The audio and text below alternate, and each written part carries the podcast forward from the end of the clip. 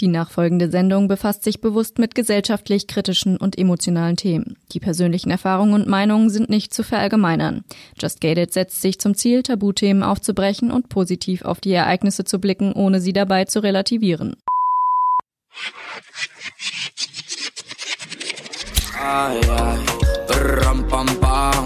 Just Gated. Der Podcast mit Shannon Gede. Rampa, así, así, así. Ich habe jetzt echt lange drüber nachgedacht, wie ich in diese neue Folge einsteige. Neues Jahr, neues Intro, hm, weiß ich nicht. Ich starte ja immer mit und somit zu einer neuen Folge von Just Gated. Aber äh, ja, weiß nicht, ob ich dabei bleibe. Mal sehen. Jedenfalls großes Gerede drumherum. Diese Woche sind wir zusammen mit Leonard Grubin hier bei Just Gated. Er hat Glasknochen und was das bedeutet und wie ihn das vielleicht auch im Alltag einschränkt und welche Ziele er dennoch verfolgt, obwohl sie so unerreichbar scheinen. Das erzählt er euch heute in der aktuellen Folge. In unserem Faktencheck hat die liebe Katharina wieder alles zusammengetragen, was ihr zur Glasknochenkrankheit wissen müsst und ob diese Krankheit Krankheit erblich ist. Ansonsten freue ich mich, euch Leonard vorstellen zu dürfen und freue mich auch auf unseren Livestream in dieser Woche mit ihm. Und hoffe, ihr seid natürlich alle mit dabei. Wie kann man sich das vorstellen? Das ist ein Gendefekt, also den hat man von Geburt an. Und bei dem ist es so, dass die Knochen weniger Kalzium aufnehmen als normal und deswegen brüchiger sind. Und auf dem Röntgenbild kriegen sie so eine gläserne Struktur. Also sind durchsichtig im Gegensatz zu gesunden Knochen, die sind ja weiß. Und deswegen wachsen sie weniger stark und sind ähm, poröser und brechen leichter. Also deswegen bin ich auch kleiner als andere. Wie hoch ist eigentlich deine Lebenserwartung? Also was wurde damals auch deinen Eltern gesagt? Ähm, nicht über ein Jahr. Und gut, man sieht jetzt, du bist 22. nennt man das dann quasi medizinisches Wunder oder warum wurde das so niedrig eingeschätzt? Man nennt das, glaube ich, eher äh, Unwissenheit zu dem Zeitpunkt, weil die Krankheit oder der Gendefekt so selten sind. Ist es einfach so, dass das noch nicht bekannt war. Da war noch kaum irgendein Wissen vorhanden über den diesen Zustand und jetzt würde das ganz sicher anders sein. Heißt also, du könntest auch genauso alt werden wie jeder andere, oder wie? Ähm, ja, ich glaube schon. Ja, also davon gehe ich jetzt einfach gerade mal aus. Das hat äh, mir auch mein Arzt gesagt. Das kann natürlich variieren, aber erstmal sieht man da keine Einschränkungen. Es geht vor allem ja darum, dass die Deformierung, die man durch den weichen Zustand der Knochen ganz früh im Leben bekommt, also mein Brustkorb ist ein bisschen verformt und meine Wirbelsäule vor allem auch. Und deswegen sind manche Organe eingeschränkt, also vor allem die Lungen. Ähm, das ist bei anderen Patienten so. Äh, bei mir ist das zum Glück nicht so, nicht so stark, dass man da irgendwie Bedenken haben muss. Und deswegen gehe ich einfach jetzt gerade mal vom Besten aus. Faktencheck. Präsentiert von Unverpackt Darmstadt Aschaffenburg. Glasknochenkrankheit. Der medizinische Begriff der Glasknochenkrankheit Osteogenesis imperfecta leitet sich aus den griechischen Wörtern Osteon für Knochen, Genesis für Entstehung und dem lateinischen imperfecta für unvollkommen ab. Hierbei handelt es sich um eine seltene, angeborene Bindegewebsstörung. Anders als der Name vermuten lässt, sind also nicht nur Knochen von der Krankheit betroffen, sondern auch Bänder, Sehnen, Muskeln und Knorpel. Hervorgerufen wird die Krankheit durch einen Gendefekt. Dieser bewirkt, dass der Körper nicht ausreichend Kollagen produzieren kann. Kollagen ist jedoch wichtig für die Bildung von Bindegewebe. Die Auswirkungen des Kollagenmangels können sehr unterschiedlich sein und können bei Personen, die an Osteogenesis imperfecta leiden, stark variieren. Darum werden verschiedene Typen bzw. Schweregrade der Krankheit unterschieden. Doch ein Symptom der Krankheit eint die verschiedenen Typen. Denn alle Patienten sind von einer verminderten Knochenstabilität betroffen, welche durch den Kollagenmangel entsteht und zu häufigen Knochenbrüchen schon bei geringen Anlässen führt. Meist nehmen die Knochenbrüche mit Beginn der Pubertät zu und nehmen ab, sobald das Körperwachstum abgeschlossen ist. Weitere Effekte des Kollagenmangels bzw. mögliche Symptome einer Osteogenesis imperfecta sind Verbiegung der Extremitäten, Hypotonie, also eine Verringerung der Muskelspannung, eine erhöhte Beweglichkeit der Gelenke, geringe Körpergröße, eine Blaufärbung der Sklera, also der Lederhaut des Auges, das ist der weiße Teil des Augapfels, Fehlbildungen und Verfärbungen der Zähne, Schwerhörigkeit und Wirbelbrüche bzw. Skoliose. Bei der Skoliose handelt es sich um eine Verkrümmung der Wirbelsäule zur Seite und häufig sind auch die Wirbel verdreht. Die Deutsche Gesellschaft für Osteogenesis Imperfecta weist zudem darauf hin, dass die Symptome der Betroffenen sehr unterschiedlich ausfallen können und keine betroffene Person alle Symptome aufweist. Du hast gerade schon den Brustkorb angesprochen. Bei Dein Körper ist genug hat man ja vor allen Dingen auch gesehen, ähm, wie dein Brustkorb aussieht. Warum genau sieht er denn so aus? Gab es da Brüche oder wieso? Das ist durch eine sehr starke Skoliose einfach gekommen, dass die Wirbelsäule von mir so geformt ist wie ein, wie ein C im Prinzip, wie ein kleines C. Und deswegen alles von oben nach unten aufeinander gestaucht und dann geht das eben auch in die Breite, also nach vorne. Und deswegen steht mein ähm, Brustbein so raus und ähm, alle Organe finden trotzdem darin irgendwie Platz, nur halt in anderen Größenverhältnissen.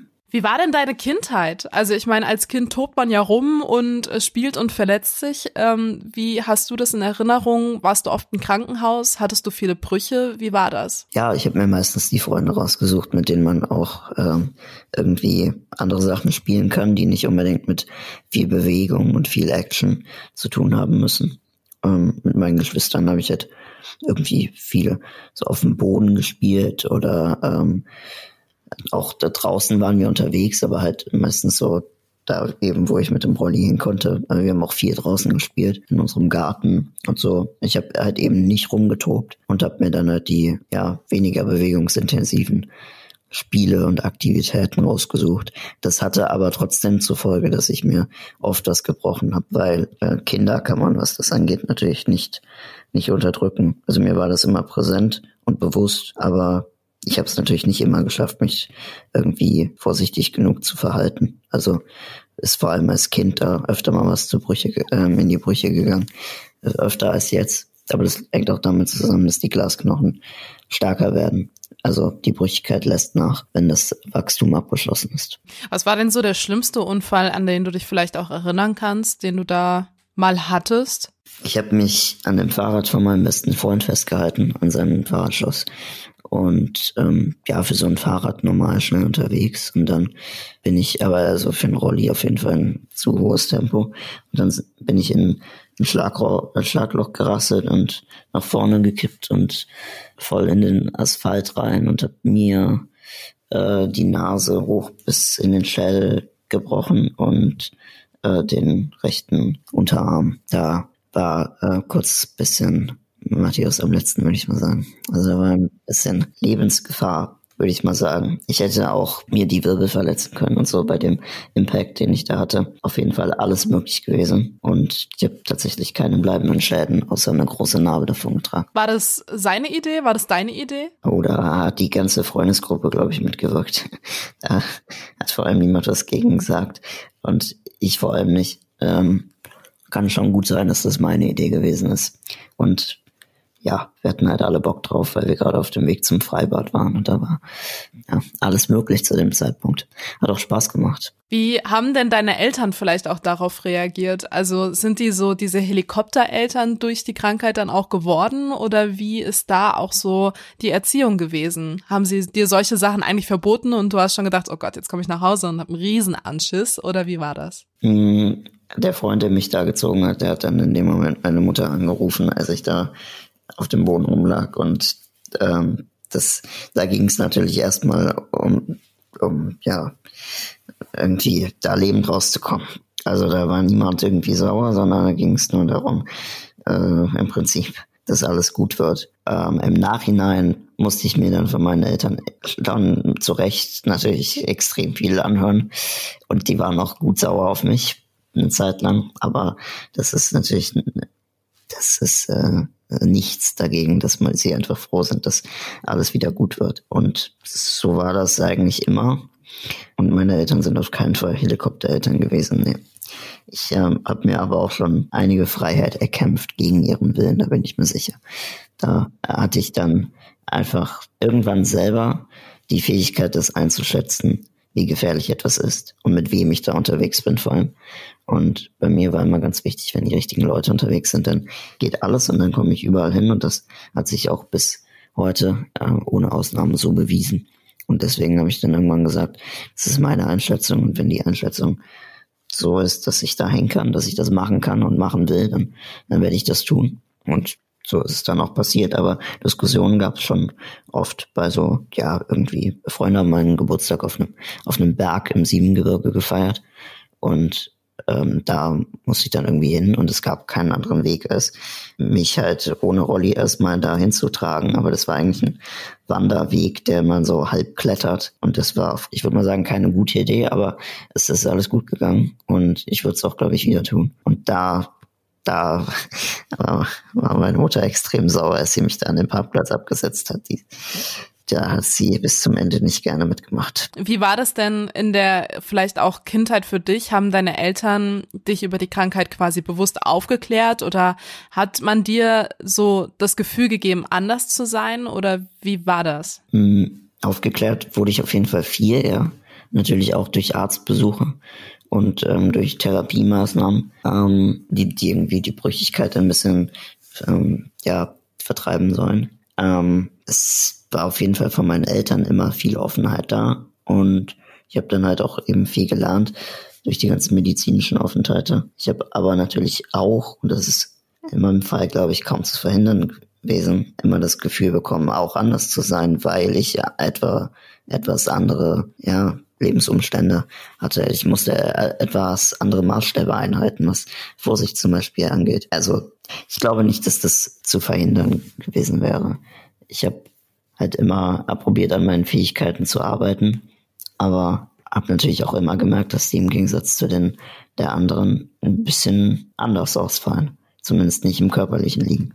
War das vielleicht auch der Grund für dich, bei Dein Körper ist genug mitzumachen oder was hat dich dazu bewegt? Ich hatte, glaube ich, noch nie so eine Gelegenheit und habe mich aber auch nicht unbedingt um eine ähm, gerungen. Aber äh, dann erschien es mir richtig, das mal, das einmal zu machen.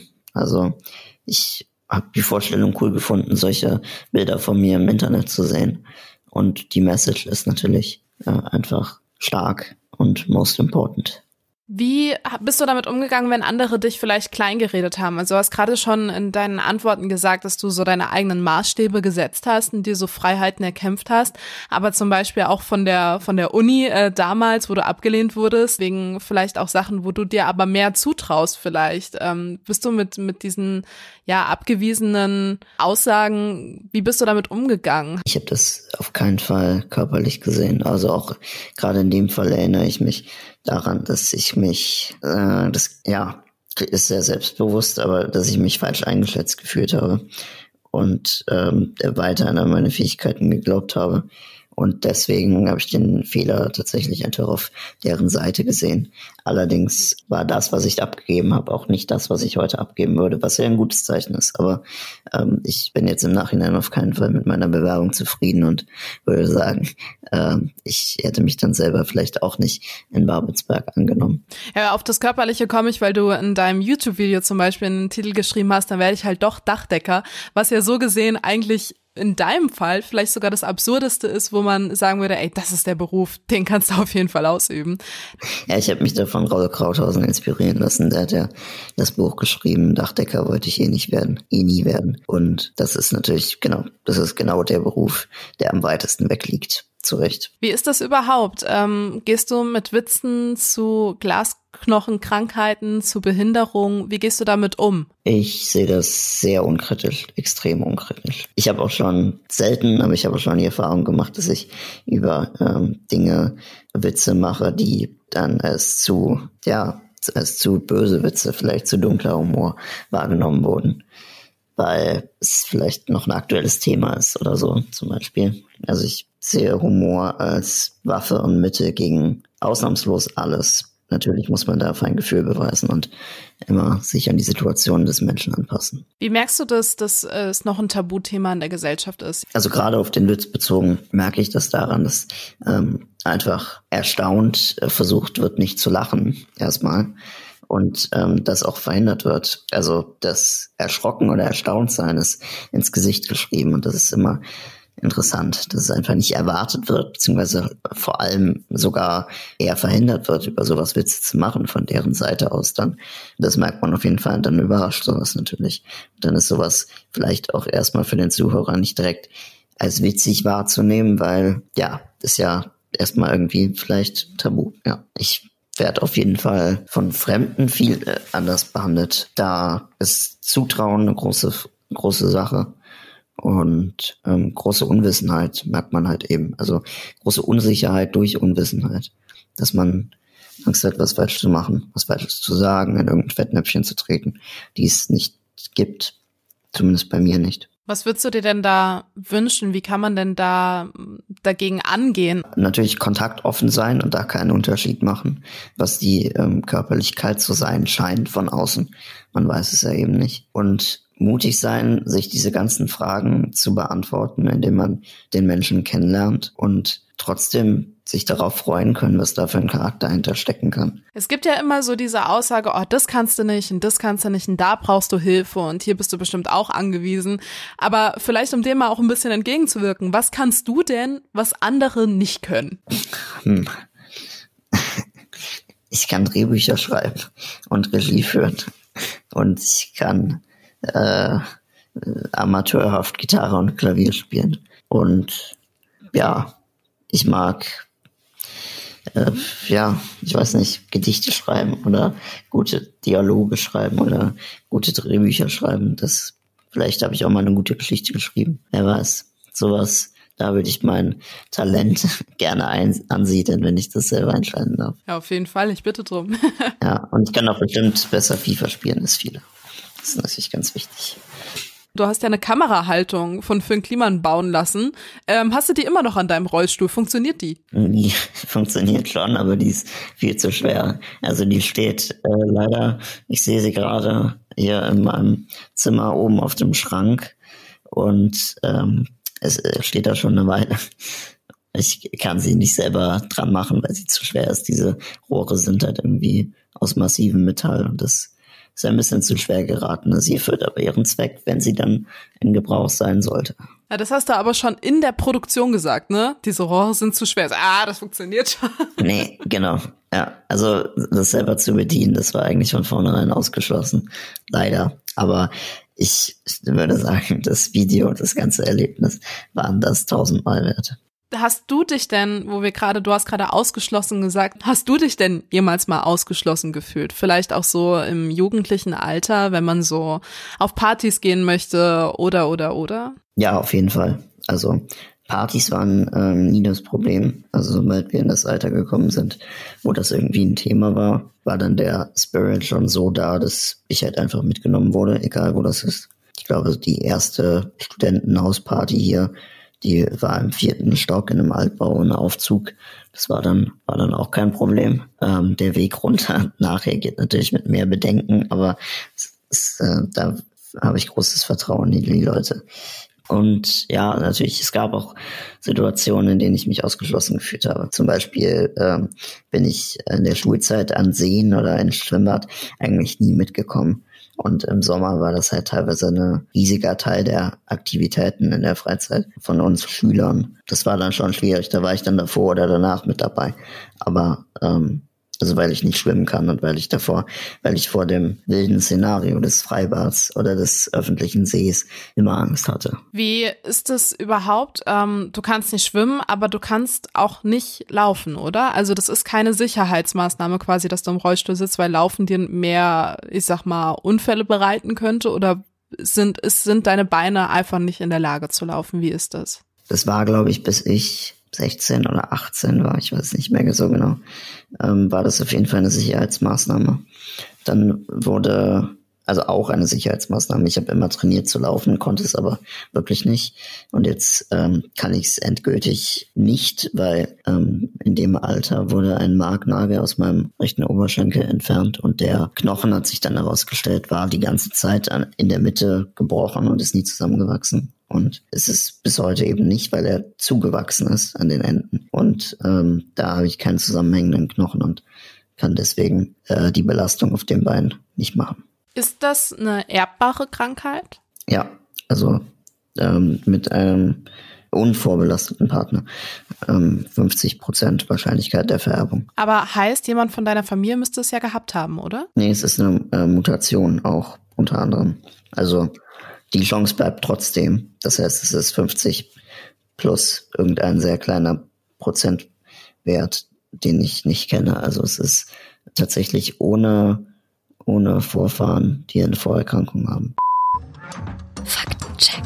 Präsentiert von Unverpackt Darmstadt Aschaffenburg. Die Wahrscheinlichkeit, dass ein Paar ohne diese Vorerkrankung ein Kind bekommt, welches von der Osteogenesis imperfecta betroffen ist, liegt bei ca. 1 zu 20.000. Die Angaben zur Häufigkeit variieren jedoch an den Quellen sehr stark. Laut der Deutschen Gesellschaft für Osteogenesis Imperfecta sind in Deutschland etwa 6000 Personen von der Krankheit betroffen. Heute kann oft schon im Mutterleib festgestellt werden, dass das Ungeborene Osteogenesis imperfecta hat. Während bzw. nach der Geburt weisen Verbiegungen der Knochen oder Knochenbrüche auf die Diagnose hin. Um diese Vermutung zu bestätigen, werden dann Röntgenaufnahmen gemacht. Lennart hat eben bereits schon erwähnt, dass die Knochen auf den Aufnahmen gläsern wirken, was ein signifikantes Diagnosemerkmal ist. Zudem kann versucht werden, die Erkrankung mit einem Gentest nachzuweisen. Laut der Deutschen Gesellschaft für Osteogenesis Imperfecta ist hierbei jedoch wichtig zu wissen, dass die Glasknochenkrankheit als Diagnose nicht ausgeschlossen werden kann, falls keine genetische Veränderung gefunden werden könnte.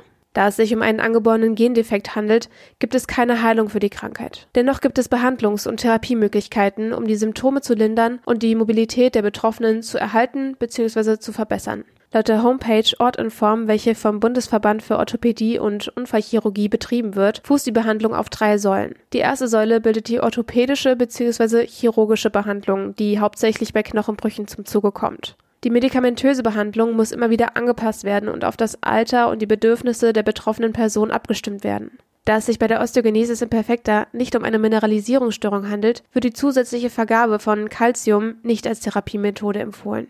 Bei mittleren Beschwerdenverläufen im Kindes- und Jugendalter können intravenös Biphosphonate verabreicht werden, die bewirken, dass bei der natürlichen Erneuerung des Knochens weniger Knochenmasse abgebaut wird. Durch diese Behandlung können die Knochen gestärkt werden. Die dritte Säule bildet die Physiotherapie. Das Ziel dabei ist, die Muskulatur zu stärken und somit die Mobilität zu erhalten und zu verbessern. Zudem zeigte sich, dass durch die Stärkung der Muskulatur sogar Knochenbrüche verringert werden können. Wie gehst du da vielleicht auch mit Familienplanung um? Möchtest du Kinder haben? Ja, möchte ich auf jeden Fall. Ich würde das gerade meinem Kind zutrauen, damit umzugehen. Und ich äh, würde alles daran setzen, ihm die nötigen Fähigkeiten mitzugeben, damit so gut umzugehen, wie ich es vielleicht gar nicht konnte.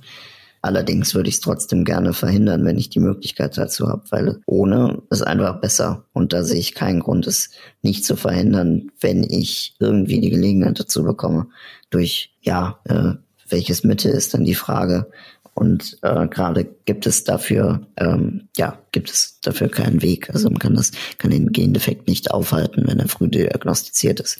Man kann dann nur früh eine Schwangerschaft abbrechen, was natürlich dann nochmal eine ganz andere Entscheidung ist. Und die würdest du dann aber auch nicht treffen wollen? Also alleine kann ich die auf keinen Fall treffen. Von daher, ähm, ich äh, ahne aber schon, dass ich da eher zu mehr Kontrolle neige als zu weniger, weil ich darin sehe, dass es zu verhindern ist und dass ich es einfach gerne verhindern würde. Hast du denn alltägliche Schmerzen? Tun dir die Gelenke weh oder? Ich weiß nicht warum, aber das kann ich nur mit Nein beantworten. Also ich kann mir vorstellen, bei dem Röntgenbild meiner Wirbelsäule müsste ich eigentlich Rückenschmerzen haben. Aber ich, habe ich hab sie nicht. Und ich habe auch so keine chronischen Schmerzen. Also ich finde Kälte, glaube ich, unangenehm als andere, aber nichts, nichts Chronisches. Also wenn ich morgens aufwache, dann bin ich, bin ich schmerzfrei. Wie selbstständig bist du eigentlich? Ähm, wenn du zum Beispiel alltägliches Szenario aus dem Bett quasi äh, aufsteigst und in den Rollstuhl dich setzt, kriegst du das ohne Hilfe äh, komplett hin? Ich brauche soweit in meinem Alltag gar keine Hilfe. Also die Sachen, die mich selbst betreffen, die kann ich alle ähm, auch selber tun. Und ja, Wäsche waschen, die, die Bude putzen, die, das kann ich nicht. Äh, dafür habe ich einen Pflegedienst und halt aber eben nur dafür ausschließlich. Das war's im Prinzip. Alles andere mache ich selbst. Jetzt gerade während Corona kaufe ich nicht selbst ein, aber das ist eben nur wegen dem Risiko der Infektion. Wäre das für dich noch schlimmer so gesehen? Also du gehörst zur Risikogruppe, nehme ich mal an. Ähm, ja, also ich habe ein großes Verlangen nach sozialen Kontakten und das drückt sich manchmal auch so ein bisschen durch. Aber ich, ich sag mal, ich, ich hoffe auf das Beste und rechne mit dem Schlimmsten. Also verhalte ich mich so, als ob ich absolut Risikogruppe wäre. Ich gehe nicht davon aus, dass ich es selber bin. Meine Eltern sehen das anders.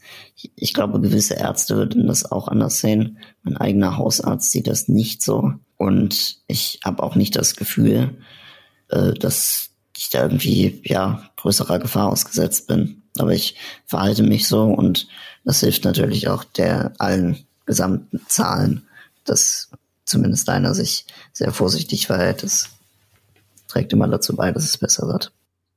Du hast anfangs gesagt, dass ähm, deine Knochen so gesehen stärker werden, wenn der Wachstum quasi äh, beendet ist. Bedeutet aber auch, du brauchst so gesehen schon einen Sturz oder von, von wenigstens einer gewissen Höhe, dass du dich verletzen kannst, oder? Also wie schnell verletzt du dich überhaupt noch? Ja, noch, noch, das ist die große, das ist das große Detail der Frage, weil mittlerweile kann ich auch schon aus dem Rollstuhl fallen und tu mir einfach nichts und fange das einfach mit meinen Armen auf. Das ist auch schon passiert. Auf der anderen Seite, äh, letzten Dezember ist auch genau das passiert und da ähm, habe ich mir zwei Knochen gebrochen. Es variiert an sich, es ist schon sehr stabil. Also mir bei einem Händedruck die Hand zu brechen ist sehr unwahrscheinlich und auch bei einer festen Umarmung breche ich mir keine Rippe. Ähm, früher war das aber halt so zu Schulzeiten, als ich irgendwie sechs, sieben oder zwölf war, das war dann schon so, dass ich mir teilweise bei einem bei dem Ziehen an einem Schal den Arm gebrochen habe und äh, beim Niesen eine Rippe oder beim ähm, beim Bücken den Oberschenkelhals. Das waren so die die Sachen, an die ich mich gerade erinnere. Da war schon war schon einiges drin. Kannst du überhaupt noch zählen, wie viele Knochenbrüche du hattest? Äh, nee, auf keinen Fall. Nee, das sind bestimmt also das sind ganz sicher über 50 und ich würde mal sagen, das sind auch über 100. An der Hand hatte ich zum Glück erst einmal was, das war das letztes Jahr, aber und an den Füßen mal den großen Zeh. Äh, bei mir sind das leider immer die langen Röhrenknochen gewesen, also ähm, die an den Extremitäten. Ähm, das sind schon ja auf jeden Fall unzählige gewesen und vor allem ähm, ich kam auch mit gebrochenen Knochen auf die Welt und das äh, ist dann eben nicht genau nachzuvollziehen, was war denn schon gebrochen und was nicht, weil es teilweise erst diagnostiziert war, als es schon wieder geheilt war. Aber heißt auch, man wusste gar nicht, als du auf die Welt gekommen bist, dass du die Krankheit hast, oder wie? Nee, genau. Das hat man erst innerhalb des ersten Lebensjahres diagnostiziert. Wie wurde, das festgestellt? Ich habe meine Mutter interviewt für den Film genau über dieses Thema und genau über diese Geschichte. Und sie hat da gesagt, äh, du hast äh, sehr viel geweint und du hast nicht aufgehört zu weinen. Und irgendwann kam man dann halt auf den Trichter, dass irgendwas nicht okay ist. Und dann ist meine Mutter mit mir natürlich und meinem Vater immer ins Krankenhaus gefahren und dann äh, wurden gebrochene Knochen diagnostiziert und dann äh, war erstmal der Verdacht groß, dass äh, ich irgendwie von meinen Eltern misshandelt werde, ohne zu wissen, dass ich Glasknochen habe. Und dann kam die Diagnose aber vorher, bevor da irgendwie Schlimmeres passiert ist.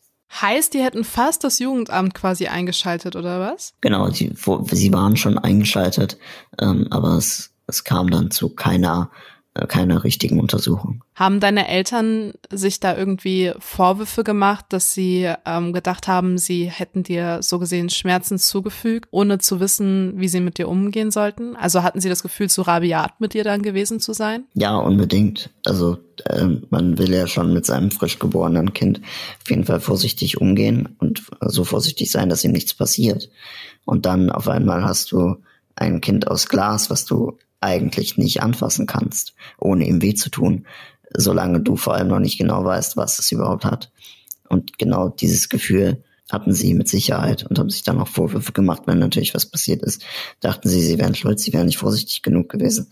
Nur man kann in dem Zustand, in dem Alter mit diesen Knochen nicht vorsichtig genug sein. Also es ist kaum, kaum umsetzbar. Vor allem eben, wenn man gar nicht erst weiß, dass es irgendetwas ist, was falsch ist. Ich stelle mir das Leben in unserer Gesellschaft tatsächlich sehr schwierig vor, in, in Beziehungen. Ich meine, es ist total oberflächlich, was man auf Tinder zum Beispiel auch sieht. Man swipet da nach links und rechts, äh, geht nur nach dem Äußeren. Hast du das Gefühl, da auch eingeschränkt zu sein durch diese Oberflächlichkeit, die ich jetzt mal der Gesellschaft unterstelle? Ja, bestimmt. Und Körperlichkeiten spielen immer eine große Rolle. Also ich sehe das am klarsten natürlich bei mir selber, dass äh, wie man auf Äußerlichkeiten guckt und wie man immer beurteilt und für sich selber abwägt, was gefällt mir jetzt, was gefällt mir nicht. Und das muss auch unbedingt bleiben. Das kann nicht einfach vertrieben werden. Das wäre auch nicht natürlich und nicht gut, glaube ich. Allerdings muss man natürlich nicht immer den Körper, ich sag jetzt mal, Hals aufwärts äh, sehe ich ja einigermaßen normal aus.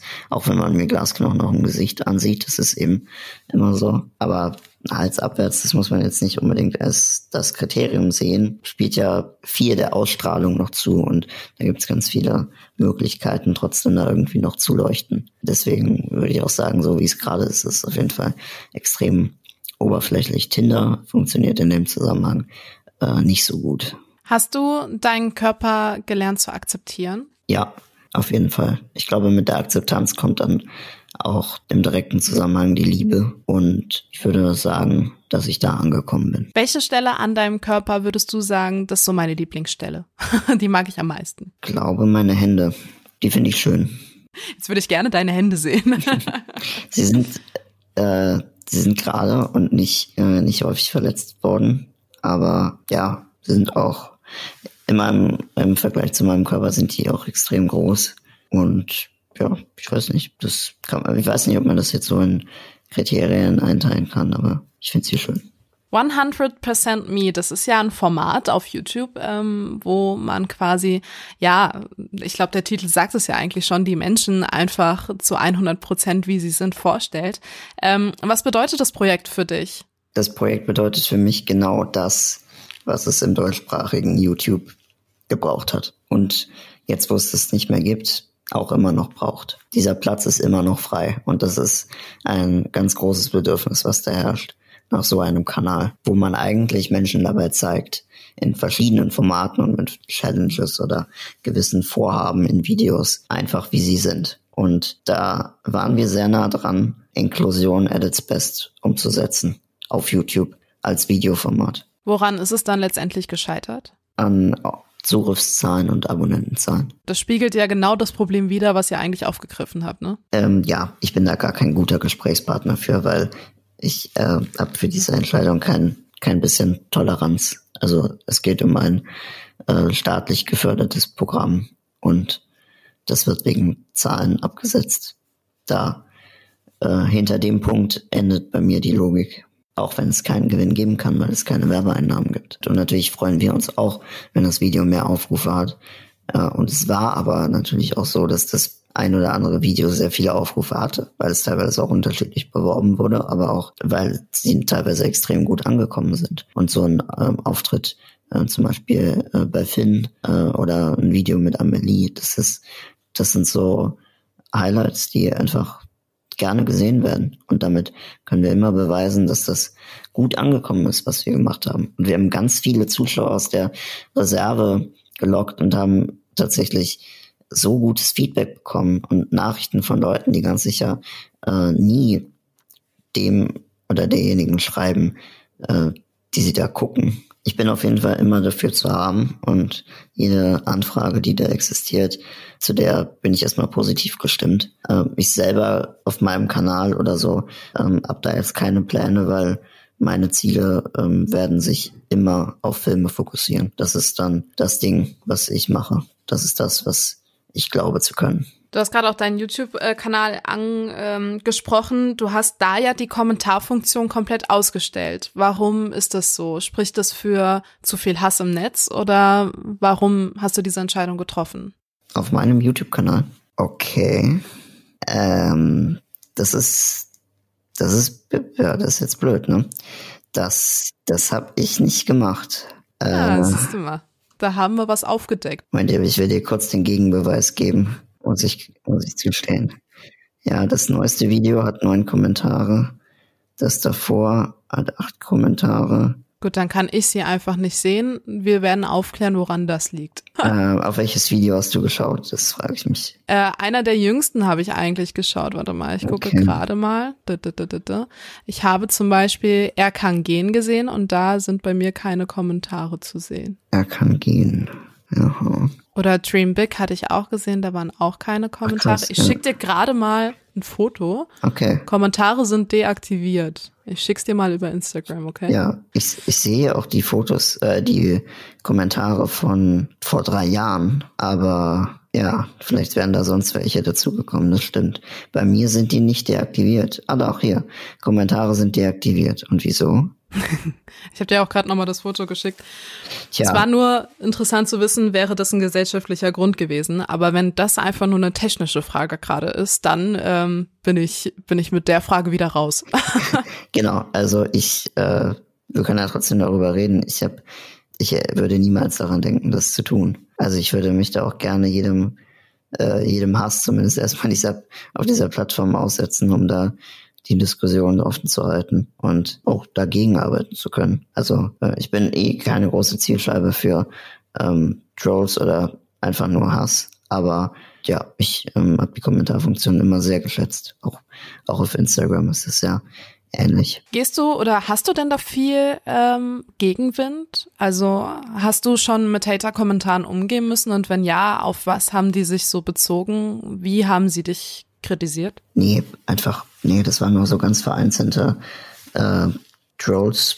Einfach, die wollten dann einfach nur ärgern. Das war, das war kein inhaltliches Feedback. Ich habe teilweise bekomme ich halt konstruktives Feedback, einfach, dass irgendwas da und da gerade schlecht produziert war. Das, das hilft dann auch zu wissen. Aber sonst eigentlich nicht. Nee, also wirklich ziemlich ausnahmslos. Da nie was ernst gemeint ist. Oder ich meine, wenn es ein Troll ist, dann sieht man das irgendwie meist und dann, ja, ne, ist das irgendwie bedeutungslos. Aber ich habe ich hab einmal einen Sketch hochgeladen, äh, Inklusion heißt der, und da haben wir so fiktives Szenario. Ich bin mit einem Freund unterwegs, ähm, jemand kommt uns entgegen, macht sich im Weitergehen über mich lustig. Äh, mein Freund bleibt stehen und verkloppt diesen Typen und äh, lässt ihn dann halt liegen und geht dann zufrieden wieder weg. Und das ist der Sketch. Der Freund, der verkloppt wurde, war schwarz. Und der Typ, der gekloppt hat, war weiß. Das hat, das hat Fragen aufgeworfen. Das, da muss ich mich einer, ja, immer aufmerksamen Community stellen. Ja, wie hast du dagegen argumentiert? Das klingt jetzt wirklich wie eine beschissene Ausrede, aber ich kann nicht, nicht mehr sagen.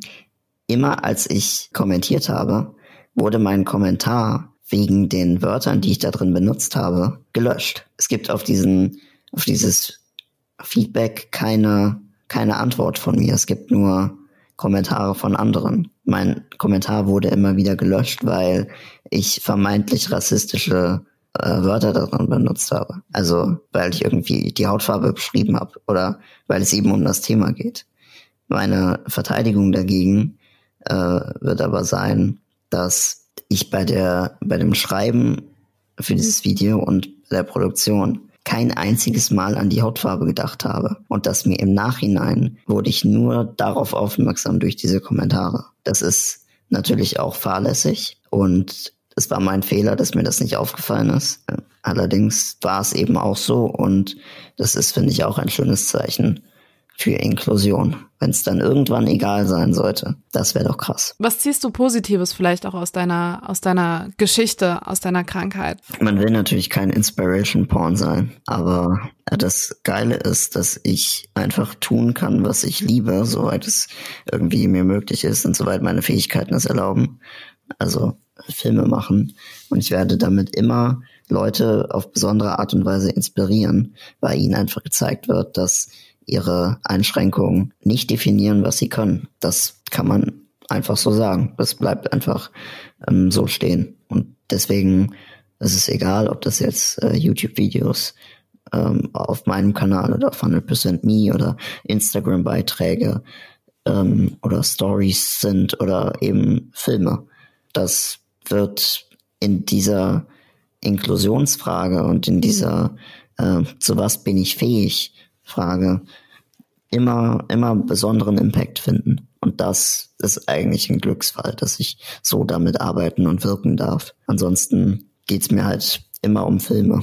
ich werde nie Aktivist sein und werde immer, ja, immer einen, tatsächlich einen anderen Weg wählen. Gibt es vielleicht auch Menschen, die sich an dich wenden, weil du für sie irgendwie eine Vorbildfunktion schon eingenommen hast und die dir danken dafür? Also denen du vielleicht auch irgendwie nochmal einen Sinn und Motivation gegeben hast? Ja, unbedingt. Da gab es schon ganz, ganz viel großartiges Feedback zu. Also Leute, die sich tatsächlich persönlich dadurch ähm, energetisiert oder mobilisiert gefühlt haben, einfach nur zu sehen, was ich tue oder wie ich es tue.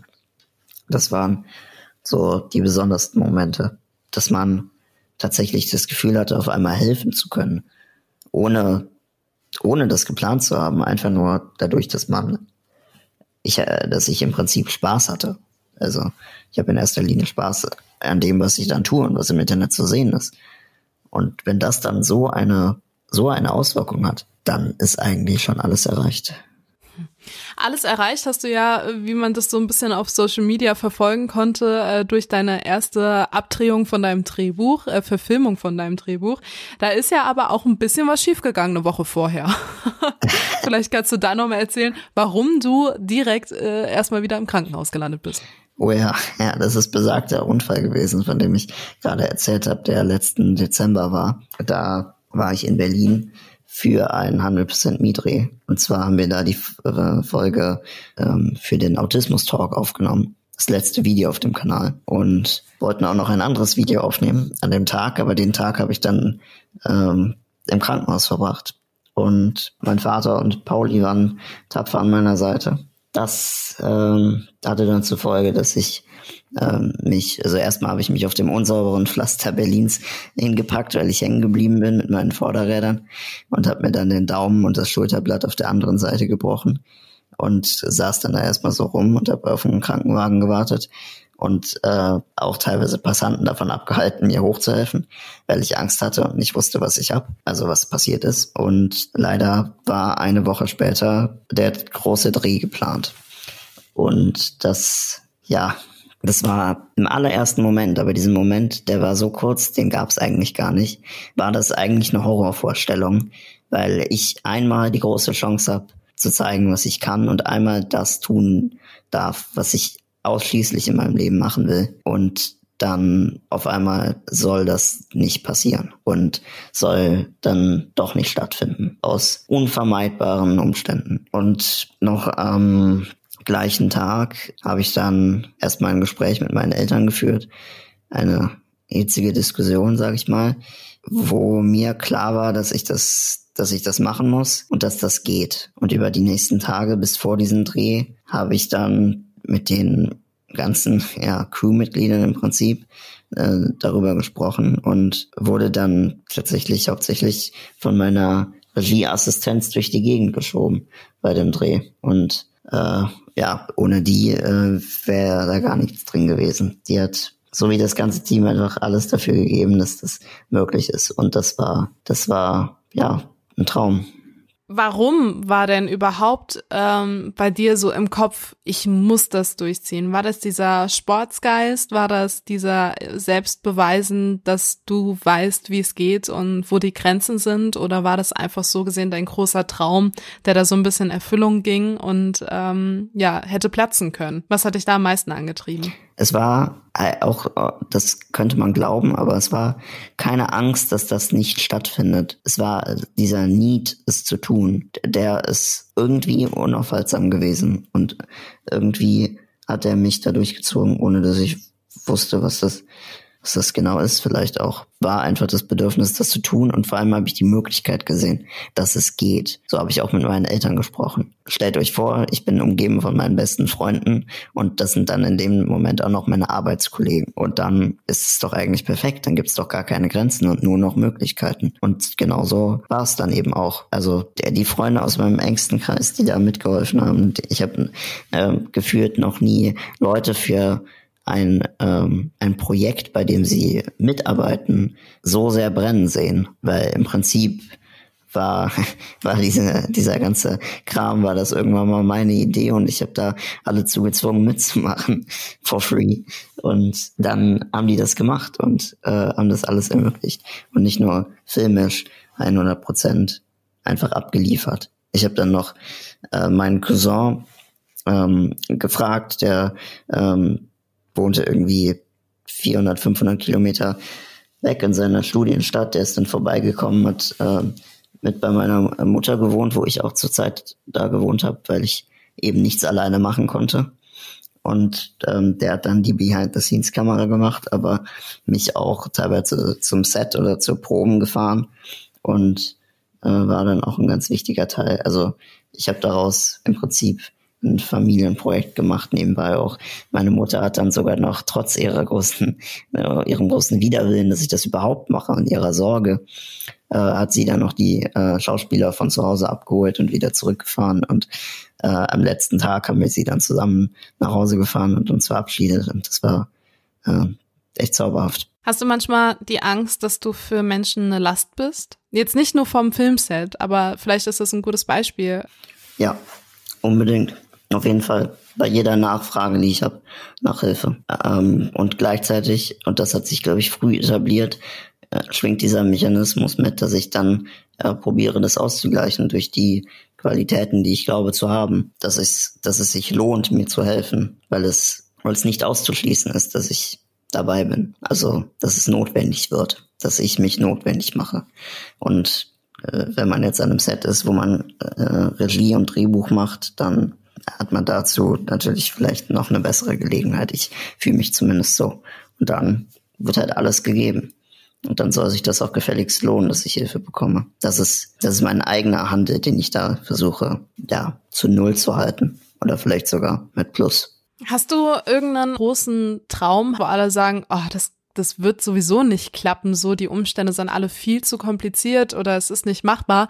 Ähm, hast du irgendeinen Wunsch, den du trotzdem verfolgst, irgendein Ziel, irgendwas auf der Bucketlist, was für andere unmöglich erscheint, aber du irgendwann mal umsetzen willst? Das ist im Prinzip nur ein Satz. Einen internationalen Kinofilm rausbringen, der die ganze Welt berühren kann. Das, das ist im Prinzip, also ich gerade schreibe ich an, einem Drehbuch, dass das sein soll, aber es ist genauso wie du sagst, dass es die Umstände sind äh, vermeintlich zu kompliziert und alles zu unwahrscheinlich, dass es klappt. Und gerade versuche ich genau dagegen anzuarbeiten. Und äh, bin bald stehe ich davor, Menschen davon zu überzeugen, dass ich mit 22 oder 23 äh, perfekte Regisseur und Autor für den nächsten großen deutschen Kinofilm bin. Hast du manchmal Angst zu scheitern und was würde das für dich dann bedeuten? Endgültig zu scheitern nicht. Das ist eher so ein, so ein Drang, das zu verändern, ähm, meine Zeit hier gut zu nutzen und am Ende sagen zu können, alles klar, es hat sich gelohnt, ich habe es geschafft, die Welt ist jetzt eine andere. Und zwischendurch in dem ganzen Prozess